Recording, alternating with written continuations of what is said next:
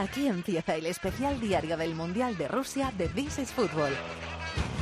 Patrocinado por B-Soccer y Marathon Bet. Con Fernando Evangelio.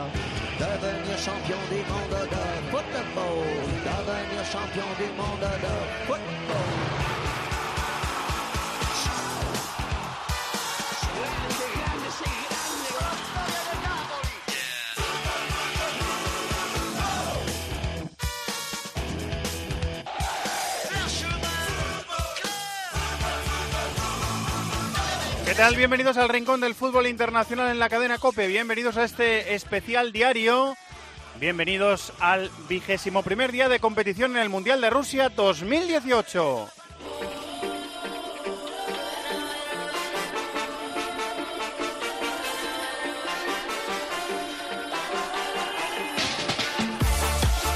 Ya tenemos semifinales del Mundial de Rusia. Van a ser dos semifinales europeas. El martes 10 de julio a las 8 de la tarde, hora española, en San Petersburgo. Se van a enfrentar en la primera Francia y Bélgica. Y del último, del último día, mejor dicho, de cuartos de final, ha salido la segunda semifinal. Estadio Luzniki en Moscú, miércoles 11 de julio, también a las 8 de la tarde, hora española. Se enfrentarán Inglaterra y Croacia.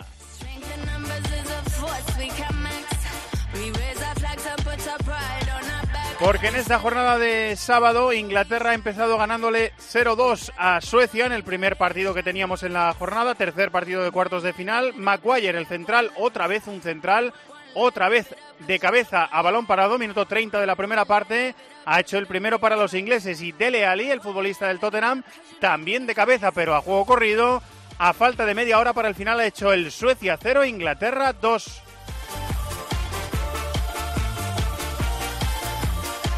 Eso en Samara y en Sochi por la noche hemos tenido emoción hasta el último segundo. Rusia 2, Croacia 2 y los croatas se meten en semifinales después de ganar 4-3 en los penaltis. Se adelantó Cherisev, el futbolista del Real Madrid, con un golazo tremendo, futbolista del Villarreal, con un golazo tremendo, con un zurdazo tremendo a la escuadra, su cuarto gol en este mundial en el minuto 31 de la primera parte. Empató Kramaric para Croacia en el 40. Nos fuimos a la prórroga con 1-1. Vida, otro central, a varón parado otra vez. Marcó en el minuto 10 de la primera parte de la prórroga el 1-2 y Mario Fernández empató a falta de 5 minutos para el final. Rusia 2, Croacia 2 y en los penaltis ganó Croacia. Así que ya tenemos planilla de semifinales en este Mundial de Rusia y ahora lo que vamos a escuchar es el mejor gol de la jornada.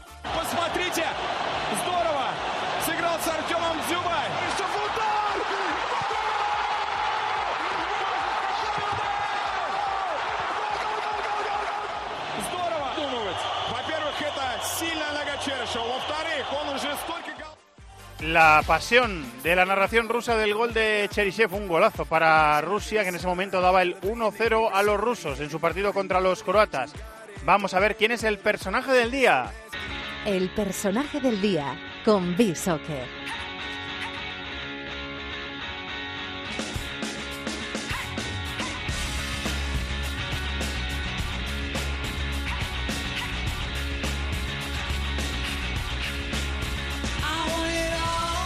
Vámonos como siempre hasta Málaga, la capital de la Costa del Sol, con nuestro compañero de Bishoker, Quique Salvatierra. Hola Quique, muy buenas. Muy buenas, Fernando.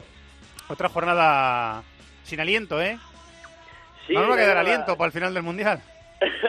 no, ha ido, no ha ido nada mal el, el día y otra tanda de, de penaltis, además con los dos mismos protagonistas de las anteriores que habíamos visto y con dos porteros que han vuelto a parar penaltis. Finalmente, yo creo que los errores en la, en la tanda de Rusia pues han, han determinado que Croacia esté en, en- esté en semifinales, pero es verdad que ya sabiendo las semifinales que están, era difícil que muchos la firmaran, pero yo creo que se han quedado dos partidos muy apañados para decidir los finalistas.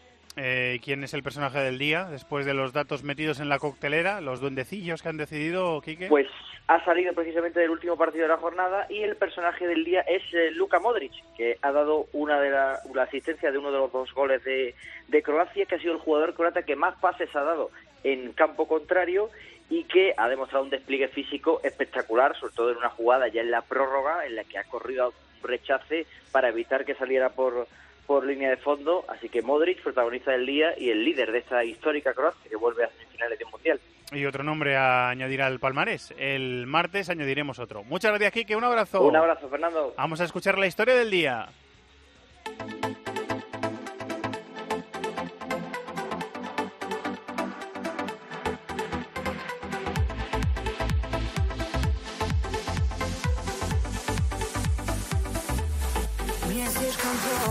Ha estado durante todo el día de hoy en Sochi, ciudad que dicen que es bastante bonita, ciudad de mar, ciudad costera, donde ha estado concentrada, bueno, hasta que la han eliminado, la selección de Brasil en este mundial.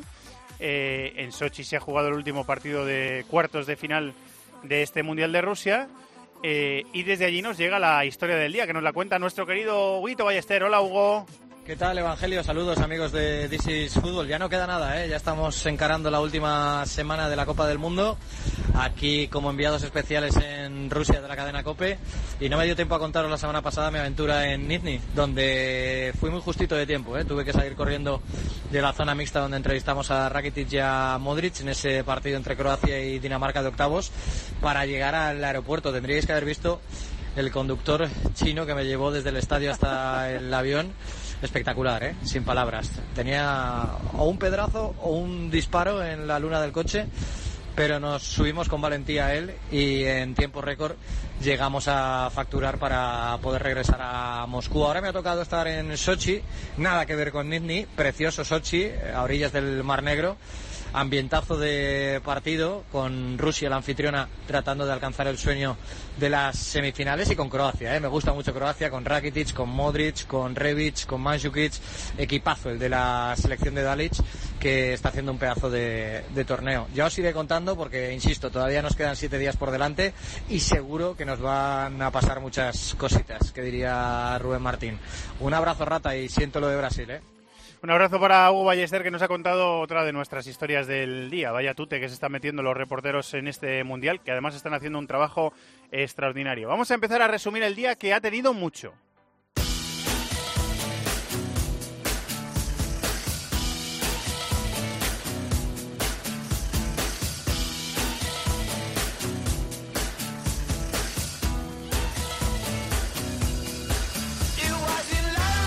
Compañero periodista que tenemos el lujo de escuchar de vez en cuando en este programa, This is Fútbol, compañero eh, catalán, español, que lleva mucho tiempo aficado en Inglaterra y que ya tiene una parte de su corazón es inglés. Se le notó el otro día cuando charlamos a la salida del Spartak Stadium eh, con Inglaterra metida ya eh, en eh, unos cuartos de final de un mundial. Eh, supongo que ahora que Inglaterra está metida en unas semifinales se le notará más todavía. Está en el centro de Moscú, que debe haber un ambientazo tremendo. Guillem Balaguer. Hola Guillem, muy buenas compañero. ¿Qué hay, Fernando? No, no, estoy en Samara, eh, en el centro, buscando ingleses para celebrar y no hay nadie. Ah, en rusos. Samara, en Samara. Pensaba que estabas en Moscú, perdona, estás en Samara. Sí, sí, sí, te cuento una de estas de reportero de, de Mundial. Eh, nada, al acabar el partido, pues he dejado las cosas en el hotel que estaba al lado del, del estadio y me he ido con un Uber, como toca, eh, al centro.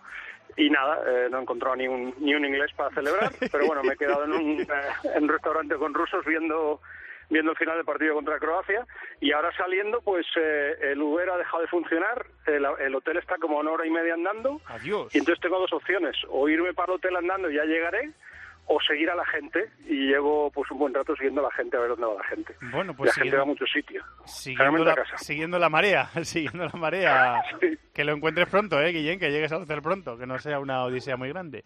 Eh, Ahí estamos. mientras tanto vas de camino, dime qué sensaciones tienes después de que Inglaterra se haya metido en una semifinal de un Mundial de Fútbol 28 años después. ¿Qué, qué, qué pensamientos tienes?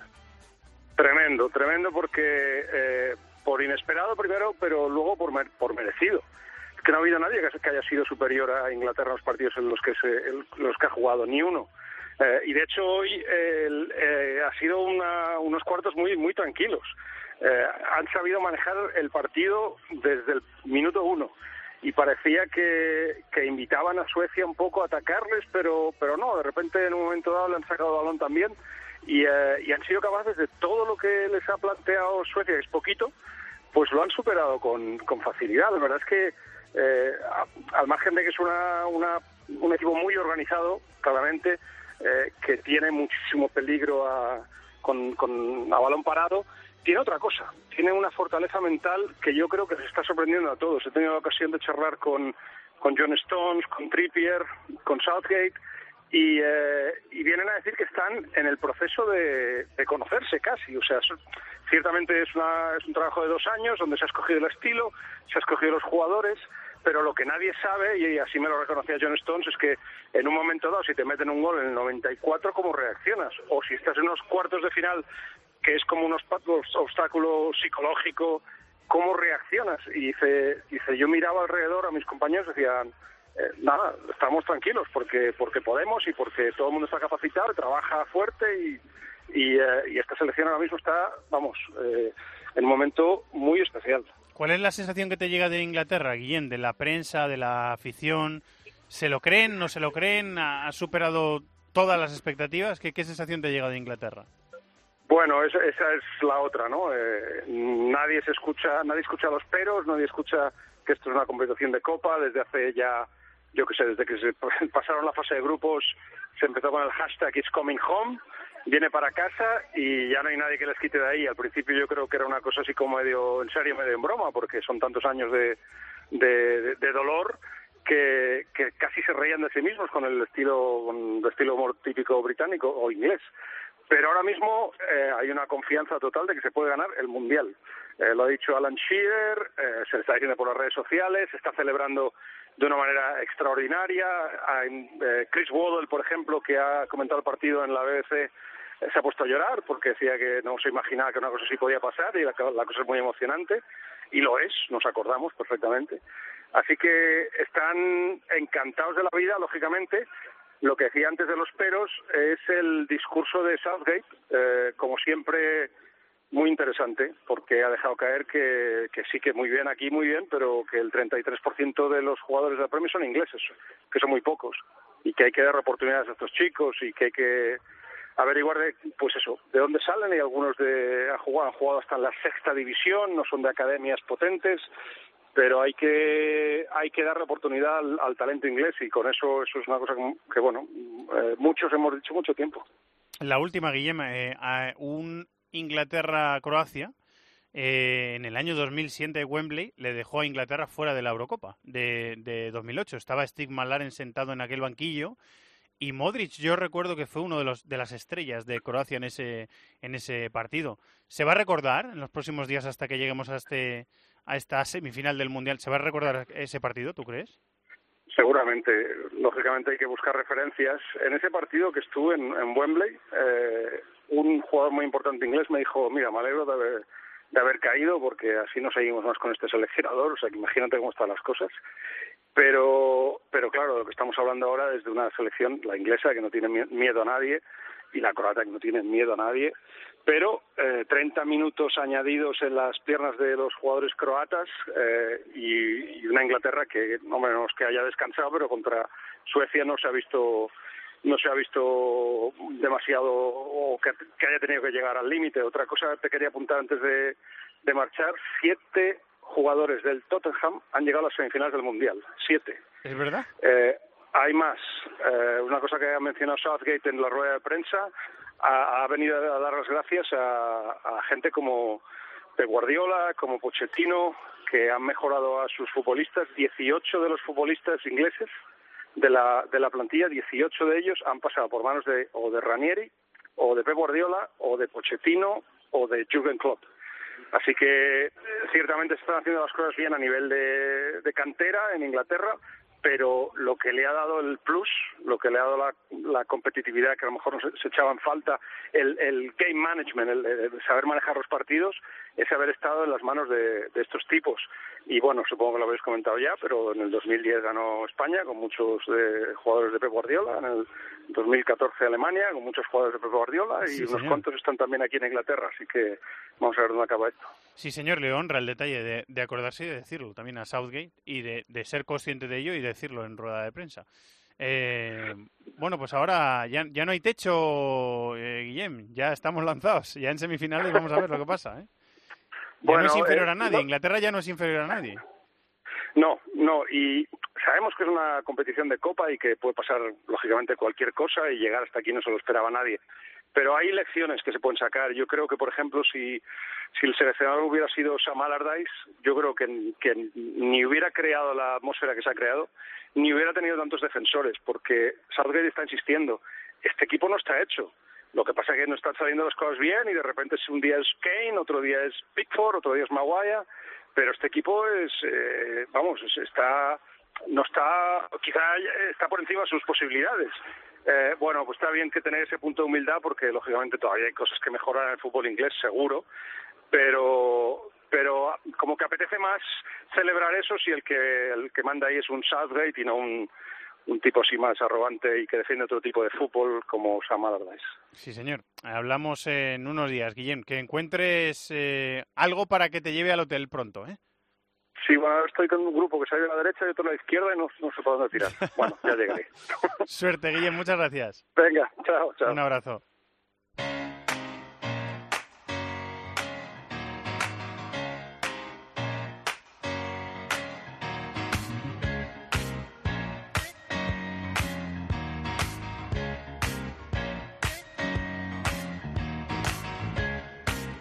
Y en el otro partido de cuartos de final del que ha salido el otro semifinalista, precisamente Croacia, la próxima rival de Inglaterra. Croacia se ha impuesto en los eh, penaltis.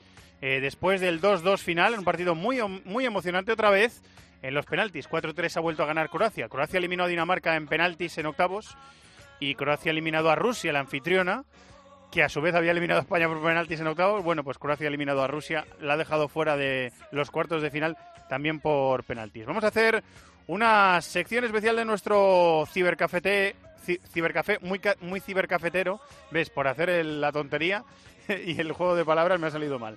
Carlos Mateos, hola Charlie, muy buenas, ¿cómo estás? Un cibercafé tardío, ¿no? Se puede decir. Cibercafé tardío me gusta. Cibercafé tardío me gusta. un, café de noche ya para no dormir, ¿no? Cibercafé de noche, sí, sí, sí. De desvelar, cibercafé de desvelar. Eh, debe estar en algún punto de la comunidad valenciana desvelado también. Miquel Moro, hola Miquel, muy buenas. Muy buenas noches. Ha sido emocionante el partido, ¿eh? ¿eh? No sé si bonito, igual no, pero emocionante ha sido, ¿eh? Un rato, eso sí. Ya parece que conforme van avanzando las rondas, eh, la emoción se come quizás al fútbol que vimos en los primeros partidos, sobre todo de Croacia, pero no por ello dejan de ser partidos que, te den motivos para quitar la vista de, de la pantalla. La verdad es que los dos equipos eh, han dejado lo mejor de sí mismos, sobre todo Rusia, que yo creo que ha llegado muy lejos, mucho más de lo que esperábamos, y a Croacia, como ya le pasó en la ronda anterior con Dinamarca, le ha costado otra vez ya llegar hasta los penaltis para, para batir al equipo. Yo creo que los dos sabían que tenían una muy buena oportunidad de jugar unas semifinales de un mundial, que no siempre es fácil, y al final eso se nota en el campo, ¿no? Cuando los equipos salen con esa intensidad, generalmente se dan se dan buenos partidos. Hoy hemos visto quizás una Rusia un poquito un poquito más atrevida eh, que el día de España y a una Croacia, bueno, eh, que sigue siendo y sigue dando esa imagen de ser una de las selecciones que mejor fútbol ha practicado durante todo el torneo, pero que cuando llega a las eliminatorias no se pasan los partidos fácilmente. Sufrió contra Dinamarca, ha sufrido hoy contra, contra Rusia. Yo creo que están en el sitio en el que han merecido estar, pero quizás alguno vea los partidos y vea los resultados y, y dude un poco de Croacia. Yo creo que de Croacia no hay que dudar porque Croacia es una selección que parece bastante sólida. Sí, iba a decir que el planteamiento de eh, Miquel, el planteamiento que ha tenido eh, Croacia en principio es dejar a eh, Brozovic en el banquillo, no mm. tener un medio centro posicional y meter a Rakitic y a Modric ahí en el, en el medio y jugar con cuatro atacantes, que lo hemos visto más veces en este Mundial eh, por parte de Croacia. Perisic, Kramaric, Rebic y Mandzukic arriba, los cuatro en ataque. Mm. Claro, ellos esperaban quizás un planteamiento de Rusia más parecido a lo que vimos contra España, y la verdad es que ahí Cherchesov sí que ha movido ficha y quizás anticipándose a eso, sabiendo que, que iban a perder a Brozovic o que iban a dejar a Brozovic en el banquillo en un, en, un primer plan, han querido hacer una presión más alta. Ahí le ha costado a, a Croacia hacer una primera salida limpia, que los, aunque los primeros 15 minutos de Rakitic han sido muy buenos en ese aspecto, pero sí que hizo un planteamiento, digamos, un poco más valiente de, de ir a buscar a Croacia más arriba, eh, Croacia salió sin Brozovic, eso no libera a Modric, no libera a Rakitic, y ahí le costó un poquito a, a, Croacia, digamos, poner su. escribir el guion del partido que iba a ser. Luego en la segunda parte sí que lo han sí que lo han corregido y Croacia pues bueno pues ha tratado de imponer la idea y ha dominado durante mucho tiempo, pero sí que es verdad que los mejores minutos de Rusia han venido por ese cambio en el centro del campo de Croacia. Sí que es cierto que es un detalle que también me llama mucho la atención que en la segunda parte al final ha cambiado de ese centro del campo a tener a cuatro digamos a cuatro centrocampistas sí a veces lo hace eh, esta selección sí. sí que, que, que perdía que perdía toda la profundidad de banda ya empezó para que os hagáis una idea se juntó Brozovic que entró en la segunda parte junto a Kovacic que quitó a Perisic y al final se quedaron cuatro centrocampistas de juego muy interior, que al final salió bien la jugada, pero sí que era algo arriesgado con respecto a lo que planteé en el principio. Para dominar, dime Charlie lo que tú pienses. No, bueno, yo creo que, que la sensación es que es que Rusia ha buscado un poquito más y de hecho con ese gol que, que ha marcado Cherisev, golazo de Cherisev, yo creo que el jugador quizás revelación del torneo por cómo venía y el mundial que ha hecho, ¿no? Porque además incluso si Saguet no se hubiera lesionado ese primer partido quizás no lo hubiésemos visto en acción. Eh, con ese golazo Rusia, eh, bueno, ha visto que podía que podía hacerle daño a, a Croacia. Es verdad que, que el tanto luego de Kramaric iguala las cosas y en la segunda parte yo sí he visto una Croacia más superior sobre todo en el, en el tramo inicial eh, la ocasión de Perisic se golpeó al palo pero no ha sido suficiente han ido a la prórroga al final ba balón parado un poco y, y esos y esos penaltis no destacar sobre todo bueno destacar otra vez porque al final esto es destacarlo día tras día lo de Luka Modric no yo creo que es un jugador que puede ser el sucesor de Messi y de Cristiano en el Balón de Oro incluso este mismo año. Yo creo que para mí, y lo llevo diciendo todo el mundial, no es una, una cosa de hoy, para mí es el si Croacia, no, no ya ganando el Mundial, yo creo que Croacia haciendo unas buenas semifinales o incluso con lo que se ha visto hasta ahora del Mundial, para mí Modric merece ser el Balón de Oro, por lo que ha hecho el Real Madrid, por lo que ha hecho con Croacia y habrá alguno que me dirá que bueno, que esto es una cuestión de, de Cristiano y de, y de Messi, que Cristiano al final es el jugador quizás más determinante del Real Madrid, pero Modric yo creo que está haciendo méritos para, para hacer, para, por lo menos para, para aspirar a ello, ¿no? Es un poco lo que le pasó a Iniesta, que ya lo dijimos en el Mundial de 2010, France Football luego se arrepintió de no haberle dado el Balón de Oro, yo creo que Modric podría ser ese Iniesta del 2010. La segunda parte y la prórroga de Modric han sido impresionantes, ¿eh? en, en, todo, en todo lo que ha hecho el jugador del, del Real Madrid. Hay una jugada, Fernando, yo creo que es que, que la hemos comentado todos. Sí, lo ha dicho Kiki antes, sí. La, la del robo la, la que luego se va a perseguir sí, sí. hasta el córner. Eh, y estamos hablando de los últimos minutos de, de la prórroga, una jugada que dice mucho del compromiso y de, y de lo metido que está en el partido Modric cuando sabía que que bueno, que seguramente los dos equipos ya no daban para más y se iban a tener que jugar en los penaltis, pero él ha hecho ese esfuerzo para ganar esos minutos y, y, bueno, garantizarse por lo menos que no iba a haber un error para Rusia. Yo me esperaba a Rusia eliminada en primera fase contra Uruguay y contra Egipto en el, en el grupo y ha llegado hasta rozar eh, por un penalti rozar las semifinales del mundial así que ha sido un gran mundial para la anfitriona y ha superado las expectativas yo creo que de casi todos eh, incluso de muchos que están en este país. O sea muchos en Rusia tampoco pensaban que Rusia llegara tan lejos. Mario Fernández ha hecho un gran mundial Golovin no ha estado bien pero eh, han tenido futbolistas aquí en Feyev, se ha erigido en héroe cuando, cuando lo han necesitado. Sobnich, sí, sí, ha sido... Y Samedov, Samedov ha estado muy bien, o sea... Y, y, dejando buenos partidos, es verdad que a lo mejor quizás ese de Arabia Saudí o de Egipto no eran rivales más exigentes y que contra Uruguay sí flojearon, pero esos dos primeros partidos, la sensación que dejó Rusia era una selección, oye, que jugaba con, con autoridad, ¿no? Luego cuando jugó contra España supo aprovechar sus eh, sus virtudes dentro de lo que cabe, anulando a España, evita, eh, evitando que España pudiera hacer su juego. Yo creo que se ha ido adaptando a los partidos que ha tenido que ha tenido enfrente y al final eso habla bien de un equipo. Quizás no fuera el favorito, quizás no ha hecho el fútbol más vistoso, pero ha sabido en todo momento cómo hacer las cosas para sacar partido a lo que a lo que tenía y eso le ha llevado a cuartos de final y hasta a punto de llevar a semifinales. Sí, señor. Eh, y Cherisev ha metido cuatro golazos, lo decías tú antes, lo nombrabas. Así que, bueno, se queda con cosas positivas Rusia, que está eliminada y Croacia se va a enfrentar a Inglaterra en la eh, semifinal del Mundial, segunda semifinal del Mundial, recuerdo, miércoles eh, 8 de la tarde en el Estadio Lutniki de Moscú. Gracias a los dos, gracias Charlie, un abrazo. Gracias, un abrazo. Muchas gracias Miquel, un abrazo. Un abrazo para todos. A pensar en la próxima jornada, vamos a apostar.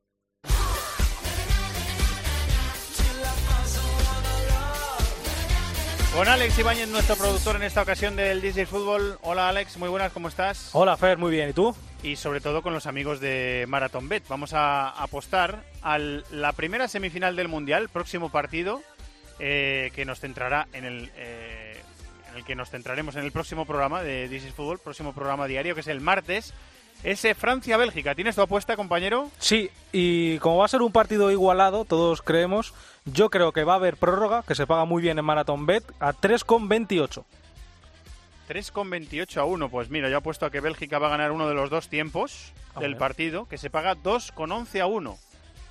Así que ya está, la suerte está echada. Ya sabéis, como siempre decimos, que las cuotas están sujetas a cambios, que hay que jugar con responsabilidad, que es para mayores de 18 años y que puedes consultar las condiciones en marathonbet.es. ¡Los de las cuotas! ¡Los de las cuotas! MarathonBet. Regístrate ya y disfruta de grandes cuotas, además de una amplísima oferta de mercados, promociones, eventos. ¡Los de las cuotas! ¡Los de las cuotas! MarathonBet. Extraordinario. Mayores de 18 años juega con responsabilidad. Consulte condiciones en marathonbet.es.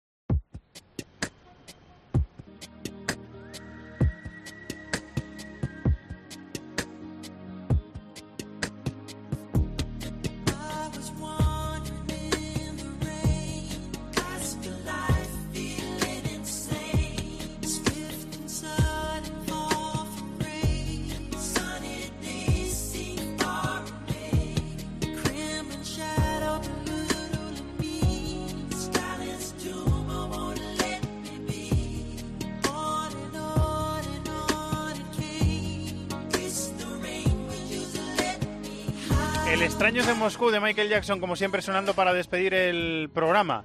Eh, van cayendo las elecciones, se van eliminando eh, y hay medios que van mandando a sus eh, enviados especiales de vuelta para casa. Así que este centro internacional de prensa en Moscú se va quedando, de momento no vacío, pero bueno, un poquito más vacío que estaba hace algunas semanas y más a estas horas. Hay compañeros eh, del otro lado del charco, hay compañeros de Sudamérica que todavía tienen que hacer directos y eh, todavía están aquí, eh, pero ya se va quedando vacío en este sábado de julio, este Centro Internacional de Prensa. Y ahora pensar en la jornada siguiente, martes 10 de julio, primera semifinal, Francia-Bélgica. ¿Qué te apetece ver, maestro Maldini? Muy buenas. Bueno, pues de Francia-Bélgica me ver muchas cosas, entre otras eh, ver a Hazard. Yo creo que Bélgica seguramente no va a llevar la iniciativa, Francia va a tener un poquito más balón, imagino, si mete a Witzel con, con Fellaini, que le fue muy bien el otro en el medio campo, pero creo que Hazard en transiciones rápidas va a tener bastantes opciones, igual que De Bruyne que jugará por delante. Me parece que son dos futbolistas que pueden ganarle el partido a Bélgica, aunque creo que Francia es ligeramente favorita, pero para mí solo ligeramente. Gran partido vamos a tener.